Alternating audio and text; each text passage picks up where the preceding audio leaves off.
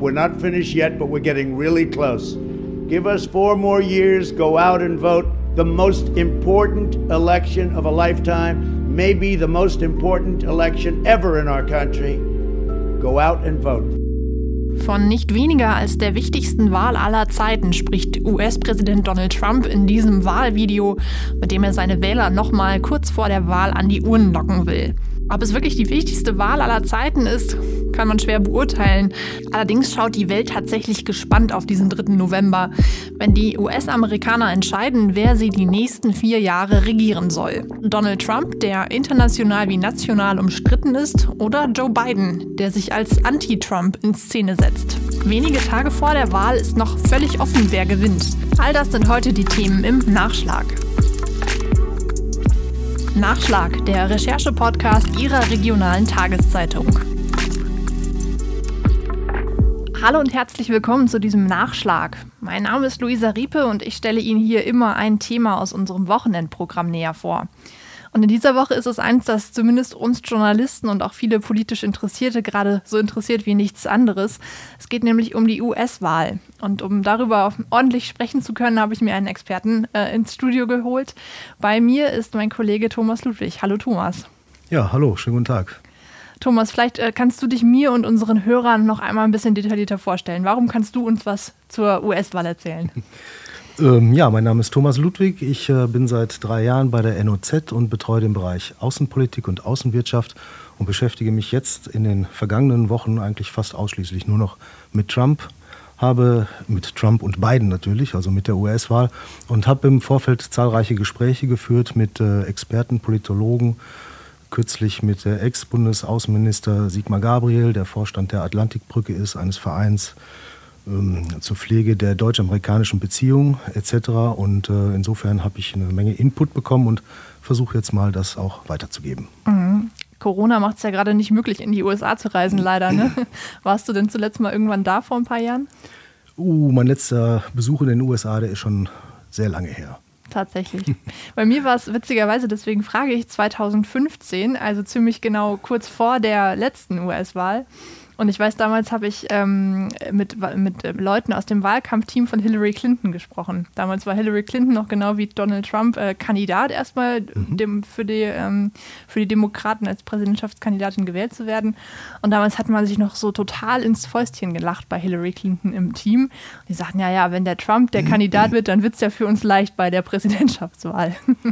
ja, ich glaube, das ist ihnen dann auch zum Verhängnis geworden. Äh, wir gehen da gleich, gleich ja wahrscheinlich nochmal kurz drauf ein, aber Damals gab es so eine gewisse äh, Nach-Obama-Lethargie und die Demokraten haben gedacht, das ist ein Selbstläufer und mit diesem äh, dahergelaufenen Milliardär, der von Politik keine Ahnung hat, äh, der wird sowieso nicht gewählt. Und da hat man sich natürlich dann auch schwer getäuscht.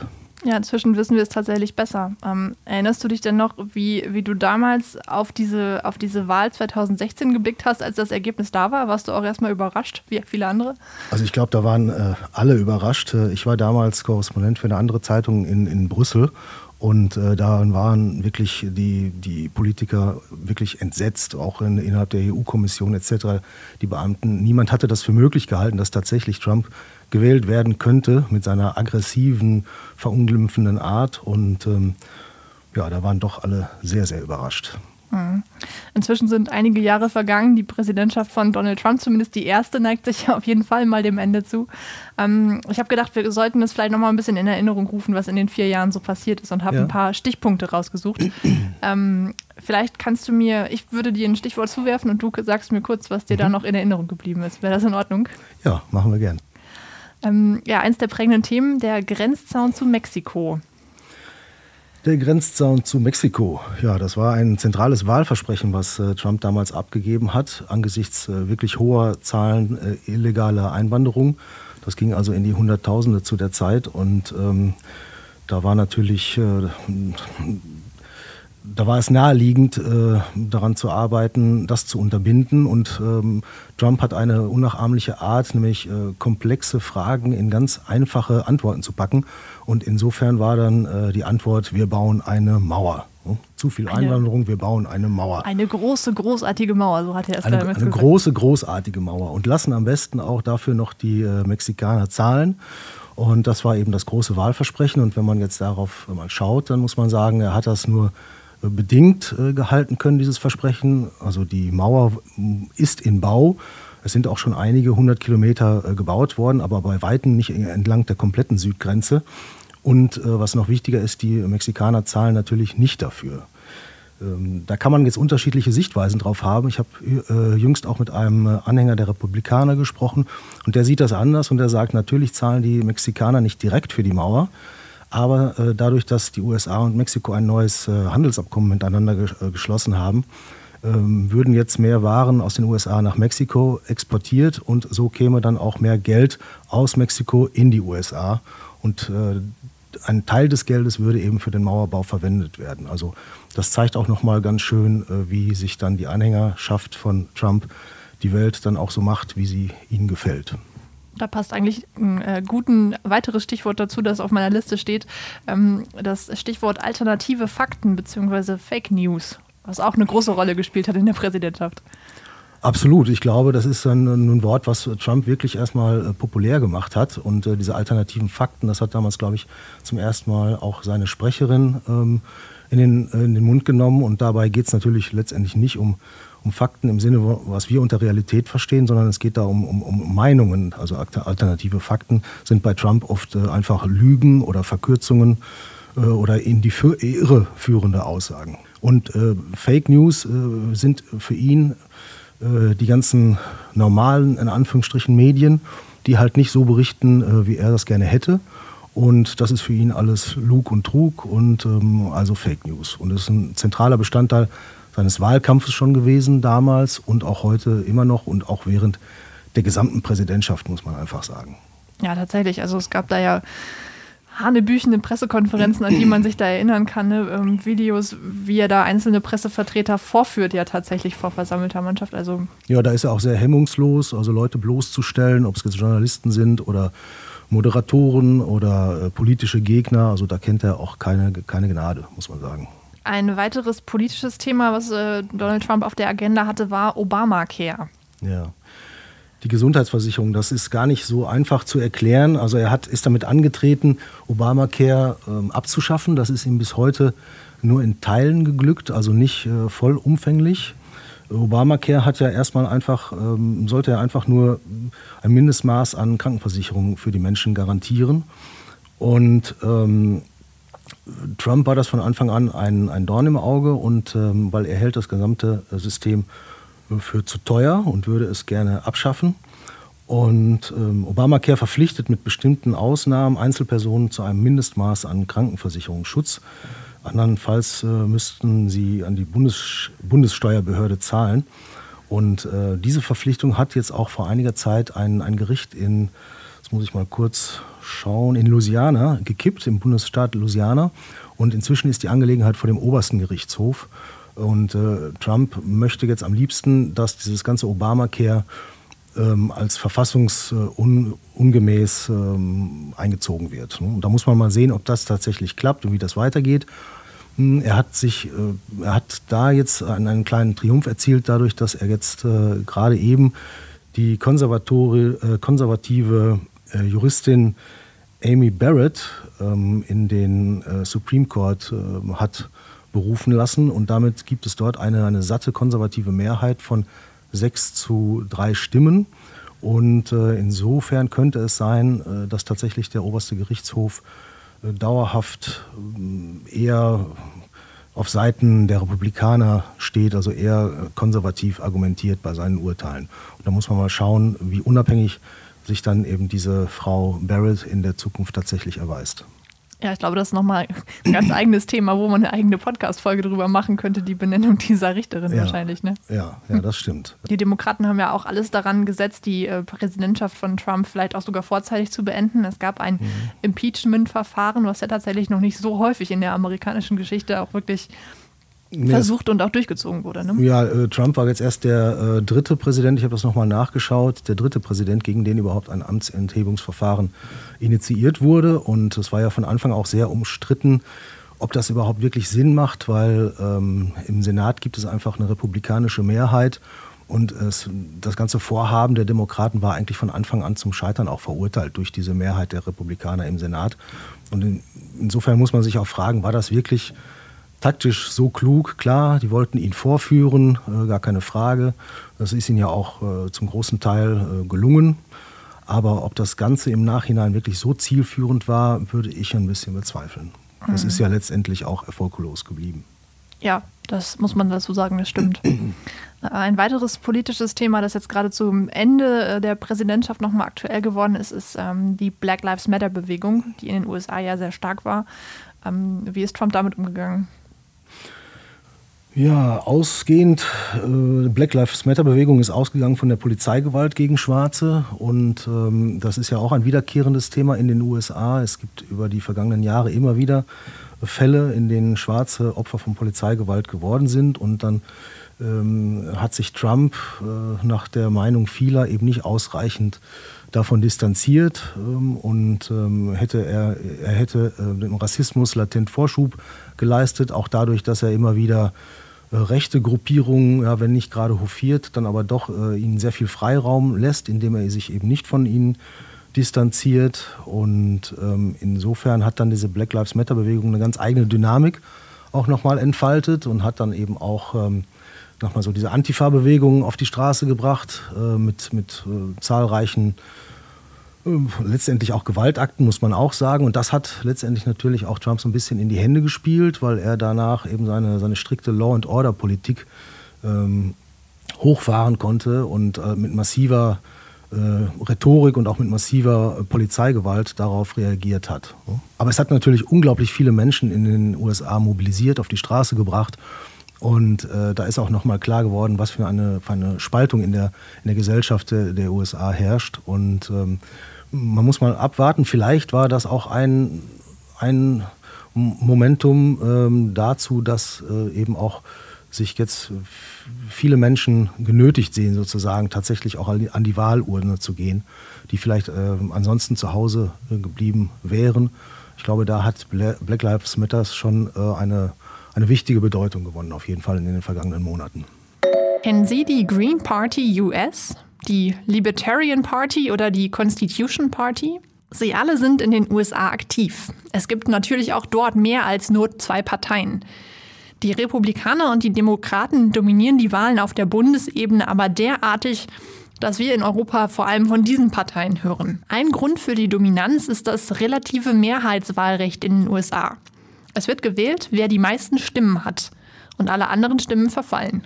Das hat Auswirkungen auf das Wahlverhalten der Amerikaner. Seit dem Zweiten Weltkrieg gingen fast 95 Prozent aller Stimmen bei Präsidentschaftswahlen an die großen Parteien. Die Demokratische Partei ist die älteste und nach Mitgliedern auch stärkste der amerikanischen Parteien. Die Farbe der Partei ist blau. Der Esel gilt als inoffizielles Wappentier. Die Kernthemen der Demokraten liegen im Bereich Soziales. Sie machen sich für das Recht auf Abtreibung stark, für die Gleichberechtigung aller Bevölkerungsgruppen. Außerdem sind sie für eine stärkere Gewichtung von Umwelt- und Klimaschutz. Zu ihren Wählern gehören vor allem Mitglieder der Arbeiterklasse, aber auch Angehörige ethnischer Minderheiten und des gehobenen Mittelstands sowie Akademiker. Die Republikanische Partei von Präsident Trump ist nach Mitgliedern nur die zweitgrößte Partei der Vereinigten Staaten. Ihr Symbol ist der Elefant, die Parteifarbe ist rot. Republikaner sind in der Regel eher konservativ und wirtschaftsliberal eingestellt. Sie sind beispielsweise gegen die Ehe für gleichgeschlechtliche Paare und gegen Abtreibungen. Dafür befürworten sie privaten Waffenbesitz und die Todesstrafe. Wähler finden die Republikaner vor allem in der weißen protestantischen Bevölkerung der Klein- und Vorstädte, aber auch im Wirtschaftsbürgertum und in gehobenen Berufsgruppen. Ja, da werden wir gleich sicher nochmal drauf zu sprechen kommen, wie jetzt möglicherweise diese Wahl ausgeht und was auch die Gründe dafür sind, dass sich vielleicht das Stimmungsbild gewandelt hat. Ich ähm, wollte, könnte, ja. würde einmal ganz kurz nochmal zurückkommen auf das Impeachment-Verfahren. Das ja. hat ja auch nochmal gezeigt, ähm, was für, wie, was für ein, ein, ein Mensch oder Charakter äh, Trump auch ist. Also es, es ist ja nicht, es ging ja um zahlreiche Verfehlungen, die man ihm angekreidet hat. Und das reicht ja von äh, sexueller Belästigung von Frauen. Da gibt es zahlreiche Vorwürfe, wo Frauen ihre Stimmen erhoben haben. Ähm, es ging um mögliche Geheimabsprachen seines Wahlkampfteams äh, und, Russland. Äh, da hat sich dann allerdings kein Beweis äh, finden lassen für diese Sache. Ähm, Und es gibt auch jetzt immer wieder Spekulationen darum, was hat Trump für Geschäfte gemacht. Letztendlich wurde noch ein Konto in China entdeckt.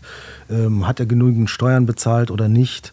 Also es gibt eine ganze Reihe von, von Vorwürfen, die im Raum stehen, die aber ähm, vom Teflon-Trump quasi abgeperlt sind.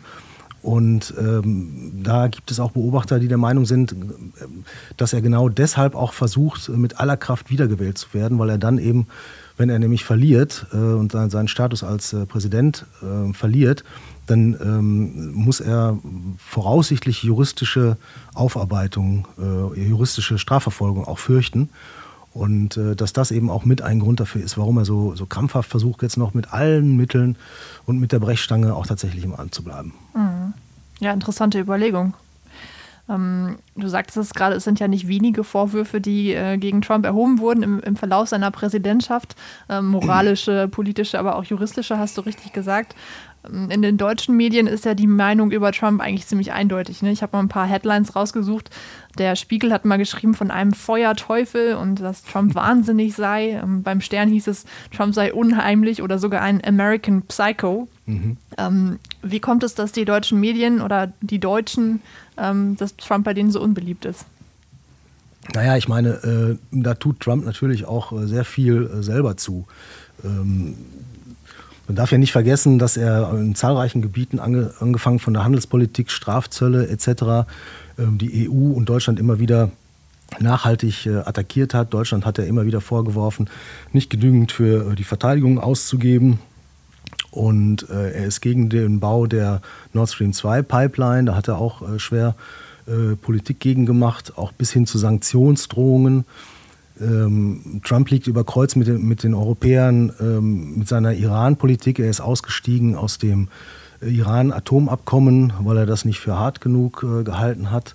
Er ist ausgestiegen aus dem Pariser ähm, Klimaabkommen ziemlich schnell nach seiner Wahl 2016 ähm, er ist äh, jetzt äh, gerade auch vor, vor, dem, vor Corona ähm, hat er der WHO den Rücken gekehrt, äh, weil er sagt, äh, der Laden ist China-hörig.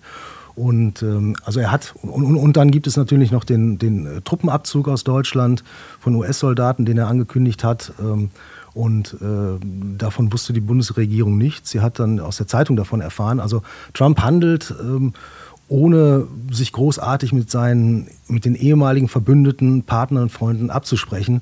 Und das stößt natürlich vielen in Europa und in Deutschland äh, auf. Und auch eben seine provo provozierende Art, also dieses latent aggressive und äh, manchmal hat man ja den Eindruck, dass er, äh, dass also die Angela Merkel ein, ein innenpolitischer Gegner wäre, was er natürlich nicht ist, aber mit der Vehemenz, mit der er einfach gegen äh, die Europäer und äh, Deutschland vorgeht. Und da hat mir jüngst im Gespräch äh, Bundesaußenminister, Ex-Bundesaußenminister Gabriel auch gesagt, dass er der Meinung sei, Trump schädigt äh, Europa willentlich und ganz absichtlich. Also es ist ja so ein bisschen so, kann man vielleicht sagen, kannst du mir jetzt gleich bestätigen oder vielleicht auch was dagegen sagen, aber Trump tritt ja eigentlich all das mit Füßen, woran die Europäer außenpolitisch geglaubt haben. Ne? Einmal an die transatlantischen Beziehungen, die ja eigentlich ein fester Anker waren in der Außenpolitik der vergangenen Jahre. Und dann aber auch diese äh, multilateralen Organisationen wie die WHO, wie die NATO, die du gerade angesprochen hast. Ja, für ihn, für, für Trump ist, ähm, ist die internationale Politik äh, eine Kampfarena, wo sich der Stärkere durchsetzt, wo der Stärkere die Regeln macht und dann müssen alle anderen folgen. Und wenn sie nicht mitmachen wollen oder die Dinge anders sehen, dann kriegen sie halt die gesamte Härte von Trump zu spüren, der dann eben mit, mit Sanktionen gegen ehemalige Partner reagiert. Und das macht natürlich die Leute auch fuchsteufelswild. Und äh, ich glaube, deswegen ist äh, Trump auch sicherlich so unbeliebt in Europa in, im eigenen Land, das ist ihm ja wahrscheinlich sogar noch wichtiger, ähm, ist es ja nicht ganz so, ist, ist, die, ist der Widerspruch gegen diese Politik ja nicht ganz so stark. Vielleicht auch natürlicherweise. Gefällt es den Amerikanern, diese Law and Order Politik, die ja so ein bisschen ja auch in der Außenpolitik fährt? Hm, ja, was gefällt den Amerikanern? Also allen Amerikanern sicherlich nicht.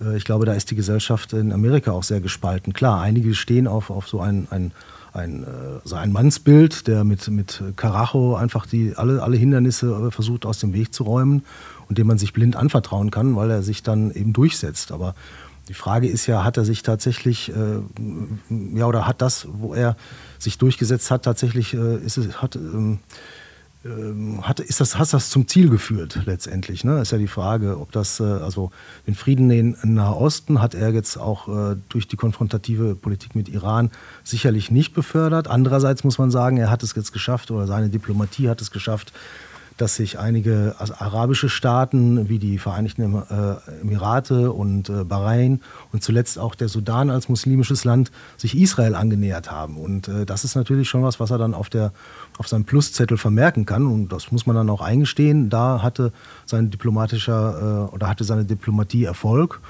Und die Frage ist, was daraus jetzt äh, langfristig folgt. Ähm, die Palästinenser scheinen dadurch immer stärker isoliert zu werden, ähm, wenn jetzt natürlich andere arabische Staaten Frieden mit ähm, Israel schließen.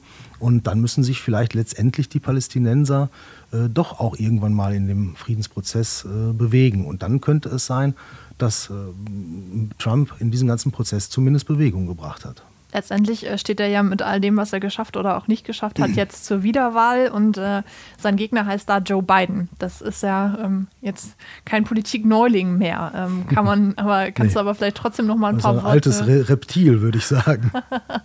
kannst du trotzdem noch mal ein paar Worte über ihn sagen? Ja, ähm, Joe Biden gehört zum politischen Establishment, was Trump ja immer verachtet hat oder was er auch bekämpfen wollte, was natürlich auch schon mal fadenscheinig ist, weil er selber natürlich auch Teil dieser ganzen Politikmaschinerie geworden ist in der Zeit. Ne? Äh, Joe Biden war ganz früh schon Senator mit 29 Jahren, also ist ein heller Kopf. Und ähm, er war dann äh, Vizepräsident unter, unter Barack Obama. Und ähm, er ist jetzt aber nicht der große Charismatiker. Also wenn, viel, wenn man ihn jetzt direkt mit Trump vergleicht, dann ist äh, Trump natürlich jemand, der unglaublich agil wirkt, der äh, sehr kraftvoll wirkt. Es ist ja auch permanente Kraftmeierei, wie er auftritt. Und äh, Trump wirkt dagegen fast ähm, zart und ähm, kränklich etc. Biden meinst du, ne? Äh, Biden, Biden natürlich, ja. ähm, also Biden ist jetzt nicht der große Charismatiker, dem man jetzt unbedingt auch zutraut, ähm, Trump zu schlagen. Und ähm, ich glaube, er würde auch nicht gewählt auf, aufgrund seiner Erscheinung, sondern er würde gewählt, weil er einfach der Anti-Trump ist, weil er ähm, versöhnlicher wirkt, weil er eben nicht so, so vulgär ist, äh, nicht so konfrontativ. Und äh, Biden war der letztendlich der kleinste gemeinsame Nenner, auf den sich die Demokraten einigen konnten. Die äh, linken Kandidaten Sanders und Elizabeth Warren die, bei denen hat es dann eben am Schluss nicht gereicht, weil sie halt vielen äh, zu links äh, waren äh, bei den äh, Demokraten. Und ähm, Biden gilt halt eher als äh, Mann der Mitte, der ein bisschen den Ausgleich sucht, sowohl in der Partei als auch dann äh, in der amerikanischen Gesellschaft. Und ich glaube, das hat letztendlich dazu geführt, dass er der Kandidat wurde. Er ist also rhetorisch etc. ist er oder vom ganzen Auftreten her ist er natürlich überhaupt nicht mit, mit Barack Obama zu vergleichen. Und wenn man sich mal Videos anschaut, auch äh, bei YouTube und seinen Auftritten etc., er verhaspelt sich oft, ähm, er ver, verfranst sich in seinen Sätzen, er baut sehr äh, komplizierte Satzkonstruktionen, äh, zum Teil, wie ich auch manchmal jetzt hier aus Versehen. Aber ähm, und all das ist, macht ihn natürlich nicht ähm, zum geborenen Kandidaten, muss man sagen. Also von daher, wenn er gewählt würde, dann wohl eher deshalb, weil er einfach was völlig für was anderes steht als, als Trump. Es ist interessant, dass du das ansprichst. Ich habe ähm, am Wochenende noch mit einem Amerikaner gesprochen, der sagte, er und auch viele seiner Bekannten würden Biden jetzt nicht unbedingt wählen, weil sie glauben, dass er der optimale Kandidat ist, mhm. sondern weil er nun mal jetzt derjenige ist, der gegen Trump antritt. Also genau. und sozusagen die einzige Chance ist, diesen Trump loszuwerden. Ja, ja. Wahrscheinlich könnte man da jetzt auch einen Baum hinstellen oder ähnlich. Ich weiß es nicht. und äh, alle, die halt gegen Trump sind, die werden sich dann einfach auch gegen Trump entscheiden. Ne? Ja. Muss man nur mal sehen, ob das am Ende reicht. Das ist die große Frage. Ne? Die Umfragen sahen jetzt beiden ja relativ stabil vorne zuletzt, ne? so 8 bis 10 Prozent. Ähm, aber wir sind ja auch bei der letzten Wahl getäuscht worden von den Umfragen. Ja, Umfragen haben immer das Problem, dass sie in die Zukunft weisen. Und da weiß keiner so recht, was dann da kommt. Und 2016 hat man sich natürlich sehr getäuscht. Aber das hatten wir ja ganz am Anfang des Gesprächs schon, weil die Demokraten da wohl nicht die Notwendigkeit gesehen haben, also viele Anhänger der Demokraten tatsächlich auch zur Wahlurne zu gehen und gedacht haben, also der äh, Trump würde niemals Präsident werden. Also jemand mit so wenig politischer Erfahrung, das schien, glaube ich, vielen undenkbar. Und da hat man gedacht, die Wahl sei ein Selbstläufer für Hillary Clinton und das war eben am Schluss nicht der Fall. Sie hatte zwar absolut äh, mehr Stimmen als, ähm, als äh, Donald Trump, Aber aufgrund des Wahlsystems in den USA, wo eben ähm, nicht dann die absoluten Stimmen ausschlaggebend sind, sondern die Wahlmänner, die gewählt werden, ähm, hat sie es dann eben nicht geschafft, ne? muss man so sagen. Ja, vielleicht müssen wir das nochmal erklären, denn das amerikanische Wahlsystem funktioniert ja tatsächlich ein bisschen anders, als wir das von Deutschland gewohnt sind. Ja, in der Tat, es funktioniert ganz anders. Die Kandidaten äh, werden in den USA nicht direkt gewählt. Ähm, also es zählen nicht die absoluten Stimmen, sondern sie werden von Wahlmännern, von einem Wahlmännergremium gewählt mit ähm, etwas über 500 äh, Teilnehmern. Am Schluss braucht der Gewinner 270 Wahlleute, die für ihn stimmen. Und ähm, die Wahlleute kommen, also jeder Staat, jeder der, der Bundesstaaten entsendet quasi eine bestimmte Anzahl an äh, Wahlmännern. Und ähm, bei, der bei der Wahl verhält es sich so, dass eben der Gewinner in einem Bundesstaat alle äh, Wahlmänner bekommt. Also das ist jetzt kein Verhältniswahlrecht. Äh, man muss sagen, the winner takes it all, also der Gewinner bekommt alles. Und ähm, wenn jemand nur mit ganz wenigen Stimmen Vorsprung gewinnt, bekommt er trotzdem die volle Zahl äh, der Wahlmänner. Ja? Und ähm, das ist beispielsweise ein ganz äh, umkämpfter Staat, ist Florida mit 29 Wahlmännern. Und äh, da ist das Rennen erfahrungsgemäß recht eng. Äh, Im Moment, glaube ich, 48 zu 46 Prozent äh, pro Biden, aber sowas kann sich eben auch schnell ändern. Und äh, wenn dann eine, da reicht eine hauchdünne Mehrheit, um alle Wahlmänner äh, auf sich zu vereinen und die müssen dann am Schluss so abstimmen, äh, wie gewählt wurde. Ja, da kommt es dann letztendlich auf diese sogenannten Swing States an. Ne? Florida ist einer von denen. Ähm, den Begriff werden wir ja auch häufiger nochmal hören, jetzt in den nächsten Tagen wahrscheinlich. Der Begriff Swing State bedeutet wörtlich übersetzt so viel wie Schwingstaat. Gemeint ist damit Folgendes. Es gibt in den USA Bundesstaaten, in denen es eine stabile Mehrheit für eine der beiden großen Parteien gibt. So dominieren die Demokraten zum Beispiel an der Westküste und im dicht besiedelten Teil der Ostküste rund um New York und Washington. Die Republikaner dagegen können regelmäßig auf ihre Wähler im Süden und im mittleren Westen des Landes zählen. Anders ist die Situation beispielsweise in Pennsylvania oder Florida. Hier könnten beide Parteien bei der Wahl am kommenden Dienstag einen Sieg davontragen. In der Regel bemühen sich die Präsidentschaftskandidaten deshalb besonders um die Wähler in den Swing States. Ähm, ja, wenn wir das Wahlsystem haben wir jetzt gerade einmal erklärt. Ähm, was erwartest du denn tatsächlich für den Wahltag? Also am 3. November wird gewählt. Das ist in der Nacht quasi von äh, Dienstag auf Mittwoch deutscher Zeit. Sprich, wir werden am Mittwoch aufstehen und wahrscheinlich schon die ersten Meldungen lesen, wie das Ergebnis ausgegangen ist, oder? Das ist eine gute Frage. Also es kann gut sein, dass es in der Nacht kein Ergebnis gibt. Äh, und zwar deshalb, weil viele Menschen angesichts der Corona-Pandemie im Vorfeld auch schon Briefwahl gemacht haben. Und äh, die Briefwahl, äh, Briefwahlunterlagen, die können bis zum Wahltag abgegeben werden. Also da reicht dann der Poststempel des 3. November und die müssen aber trotzdem dann mitgezählt werden, auch wenn sie dann erst äh, ein paar Tage später eingehen. Und insofern könnte es sein, äh, dass in der Nacht ähm, tatsächlich noch kein Wahlergebnis vorliegt und dass wir uns da ein paar Tage gedulden müssen. Oder es sieht äh, gegebenenfalls danach aus, dass äh, Trump sich in der Wahlnacht als Sieger auf, ausruft, weil traditionell mehr Republikaner ähm, an die Urnen gehen und weniger Briefwahl machen. Und dann könnte es äh, so aussehen, als wenn Trump der Sieger wäre, aber nach Auszählung der Briefwahlunterlagen ein paar Tage später könnte es dann sein, dass Biden ihn dann doch noch äh, überholt, weil man erfahrungsgemäß auch weiß, dass äh, vor allen Dingen Demokraten zur Briefwahl neigen. Das hat, äh, haben auch die Wahlen in der Vergangenheit gezeigt. Wegen der Corona-Pandemie wollen viele Wähler in den USA in diesem Jahr per Briefwahl ihre Stimme abgeben. Das ist in Deutschland gang und gäbe, in den USA bisher aber oft die Ausnahme. Einige Bundesstaaten haben in der Vergangenheit sogar einen Attest verlangt, wenn Bürger nicht ins Wahlbüro kommen, sondern per Briefwahl wählen wollten. Entsprechend gibt es einige Probleme, die sich schon bei den Vorwahlen gezeigt hatten.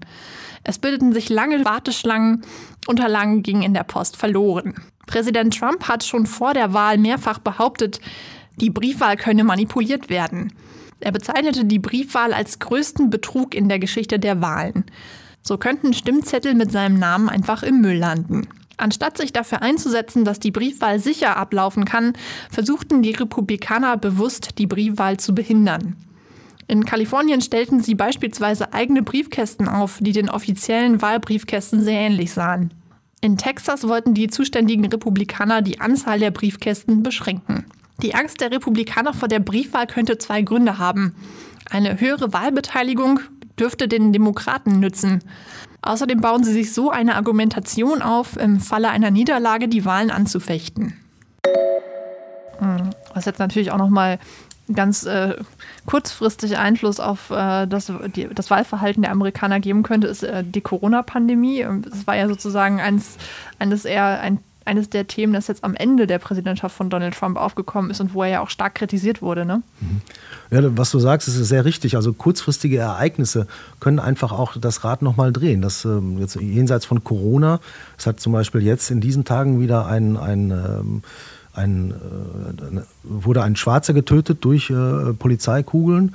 Da gab es jetzt auch schon wieder Unruhen und ähm, solche Dinge können dann einfach nochmal ganz starke Auswirkungen haben, wenige Tage vor der Wahl. Ne? Das kann einfach dahingehend sein, dass einfach jetzt nochmal äh, Schwarze und Latinos äh, sich genötigt sehen, auch doch tatsächlich wählen zu gehen, dass sie dadurch nochmal wieder motiviert werden durch so ein Ereignis.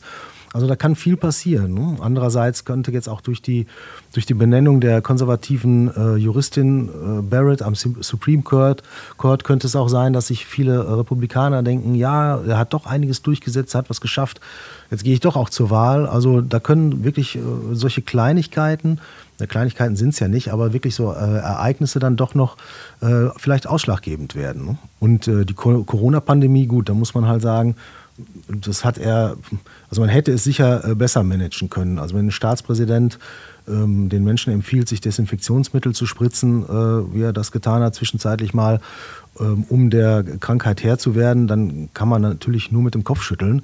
Und dass er permanent äh, seinen obersten Virologen ähm, abmeiert, äh, und wenig Vertrauen in, in, in Wissenschaft ähm, zu haben scheint, zum Teil, wenn es nicht gerade um die Entwicklung der Impfstoffe geht, äh, dann das ist natürlich alles nicht besonders staatsmännisch und man hat den Eindruck, dass, er, dass man das durch, durchaus besser hätte managen können, als das äh, Trump getan hat.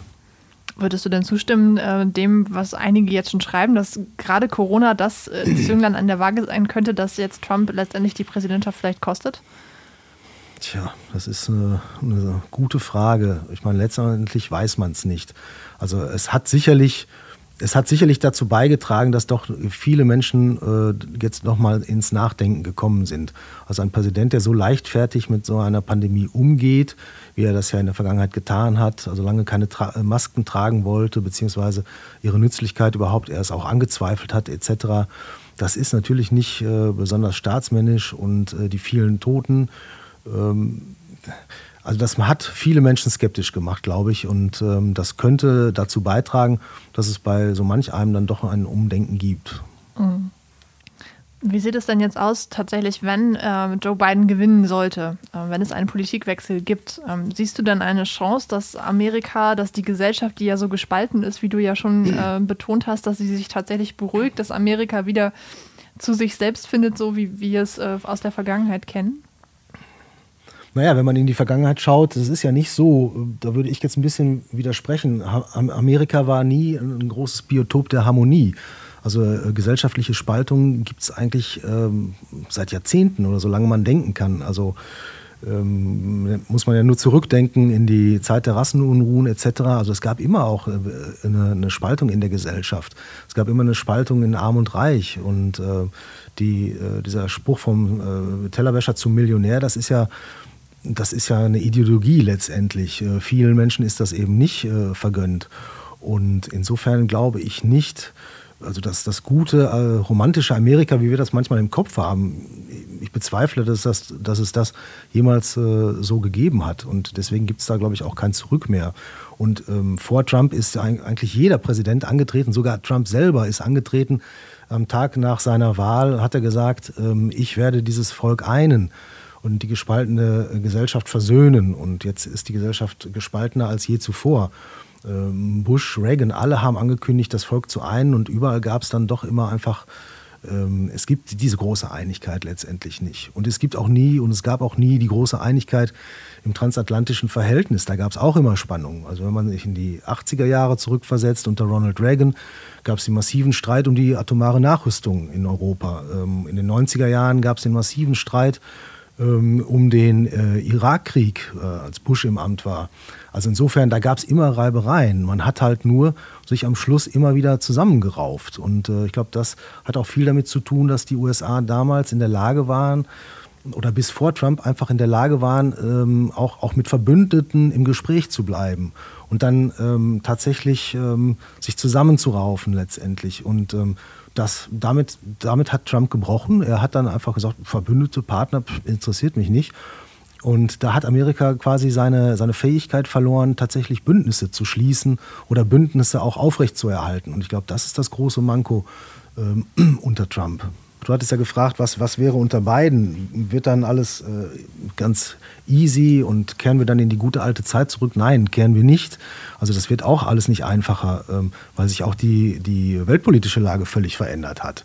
Ähm, man muss mal sehen, dass zum Beispiel sich die Demografie in den USA verändert. Ähm, in ein bis zwei Jahrzehnten wird die Mehrheit der Amerikaner keine europäischen Wurzeln mehr haben, sondern sie werden Wurzeln haben in Asien, in Lateinamerika. Und insofern werden die auch ein anderes, ähm, anderes Bild von Europa haben. Da sind wir nicht mehr automatisch der erste Partner, zwangsläufig. Geopolitisch hat sich äh, verändert, dass, die, die, dass China einfach auf zu einer wirklich äh, starken ähm, ökonomischen ähm, und technologischen Macht aufgestiegen sind. Und das ist, äh, China ist mittlerweile der Hauptgegner äh, der USA. Und ähm, dementsprechend orientieren sich die USA auch stärker in den indopazifischen Raum, was dann wiederum dazu führt, dass man sich aus Europa auch äh, mit den Truppen und so weiter zurückzieht. Also es gibt viele hm, geopolitische Veränderungen, vor denen ja auch der auch äh, Joe Biden stehen wird. Ne? Und er muss auch äh, China ernst nehmen. Er wird auch eine harte Politik gegenüber China weiterfahren, ähnlich wie Trump. Und, ähm, und er wird auch sicherlich ähm, äh, auch bei den Europäern ähm, Druck machen, dass sie auch mehr für ihre eigene Verteidigung tun müssen, etc. Ne? Also wie Trump das auch macht. Nur Biden wird das vermutlich alles etwas diplomatischer machen, etwas konzilianter im Ton und nicht so holter die Polter, ähm, wie das Trump gemacht hat. Ne?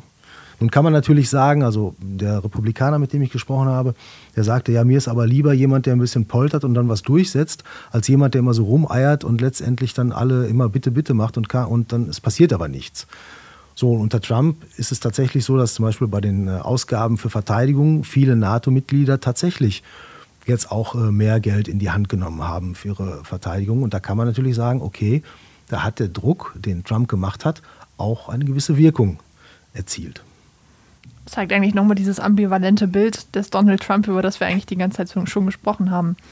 Zum Abschluss würde ich dich eigentlich nur noch äh, eine Sache fragen, nämlich traust du dir eine Prognose zu? Nein, definitiv nicht. Ähm, ich habe bei meinen äh, Gesprächspartnern auch kaum jemanden gefunden, äh, der eine Prognose abgibt. Also niemand würde, doch, einen, einen hatte ich, und zwar ein Politologe, Stefan Bierling von der Universität Regensburg. Der sagte mir, er habe drei Flaschen guten italienischen Rotwein gewettet darauf, dass Biden gewinnt und er sei sich ganz sicher. Und ähm, ich finde, er hat sich da ein bisschen weit aus dem Fenster gelehnt.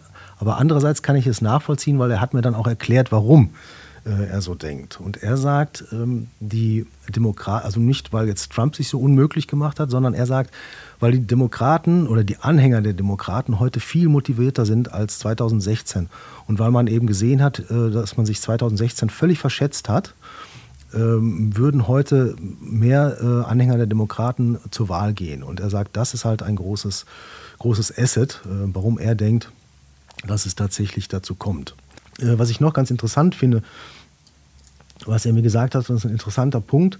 Und zwar, ähm, er, er, hofft auf eine krachende Niederlage und schließt die auch nicht aus, eine krachende Niederlage der Republikaner und sagt, die sei auch absolut notwendig, weil dadurch, dass die US-Gesellschaft sich derart ähm, verändert, wie ich das vorhin skizziert habe, ähm, repräsentieren die Republikaner auch nicht mehr das Amerika von heute. Und äh, man kann von Wahl zu Wahl eiern und ähm, tatsächlich haben aber die Demokraten in den letzten sieben Wahlen ähm, in absoluten Stimmen äh, immer mehr Stimmen gehabt als der republikanische Kandidat. Es war äh, ne, also und äh, die Republikaner haben aber insofern jetzt kein richtiges Zukunftskonzept. Und ähm, sie repräsentieren ein bisschen mal, in Anführungsstrichen sage ich das jetzt, den alten weißen Mann, der irgendwie seine, seine Fälle davon schwimmen sieht und de facto verändert sich aber eben die, die amerikanische Gesellschaft. Und ähm, da muss, müssen die Republikaner auch ähm, etwas anzubieten haben. Und darauf ähm, muss man halt vielleicht setzen, dass eine, nach einer krachenden Niederlage tatsächlich die Republikaner ähm, in sich gehen und ähm, sich auch nochmal neu reformieren, neu aufstellen, neue Ziele formulieren und sich dann von, von, von Trump, von diesen Extremen auch lossagen. Mhm. Ich drücke diesem Herrn Professor auf jeden Fall die Daumen, dass er seinen Wein behalten darf. ja. Und würde aber ansonsten sagen, ähm, vielen Dank, Thomas, dass du da warst. Ähm, ja, hat mich gefreut, hat Spaß gemacht. Ich kann dann an der Stelle nur noch mal darauf verweisen, dass wir natürlich auf unseren Internetseiten noz.de, shz.de und svz.de darüber informieren werden, wie es bis zur Wahl sich weiterentwickelt in den USA. Ähm, da gibt es spannende Artikel zu lesen, auf die Sie gerne zugreifen können. Und natürlich sehen Sie dann da auch am äh, Morgen des 4. November, ob es ein Wahlergebnis gibt, wie es aussieht und ähm, wie sich die Situation weiterentwickelt. Ja, da sind wir alle ganz gespannt. Auf jeden Fall. Danke, Thomas. Danke dir. Tschüss. Das war Nachschlag, der Recherche-Podcast zum XL, dem Wochenendspezial von der Neuen Osnabrücker Zeitung, der Schweriner Volkszeitung und des Schleswig-Holsteinischen Zeitungsverlags. Vielen Dank, dass Sie zugehört haben. Wenn Ihnen der Podcast gefallen hat, hinterlassen Sie uns gerne eine Nachricht. Sie können sich mit Anregungen, Fragen oder Kritik gerne an podcast.noz.de wenden. Außerdem kann ich Ihnen, wie gesagt, nur wärmstens empfehlen, sich auf den Internetseiten Ihrer regionalen Tageszeitung nach der aktuellen Berichterstattung zur US-Wahl umzusehen. Wir haben dort viele spannende Stücke für Sie vorbereitet.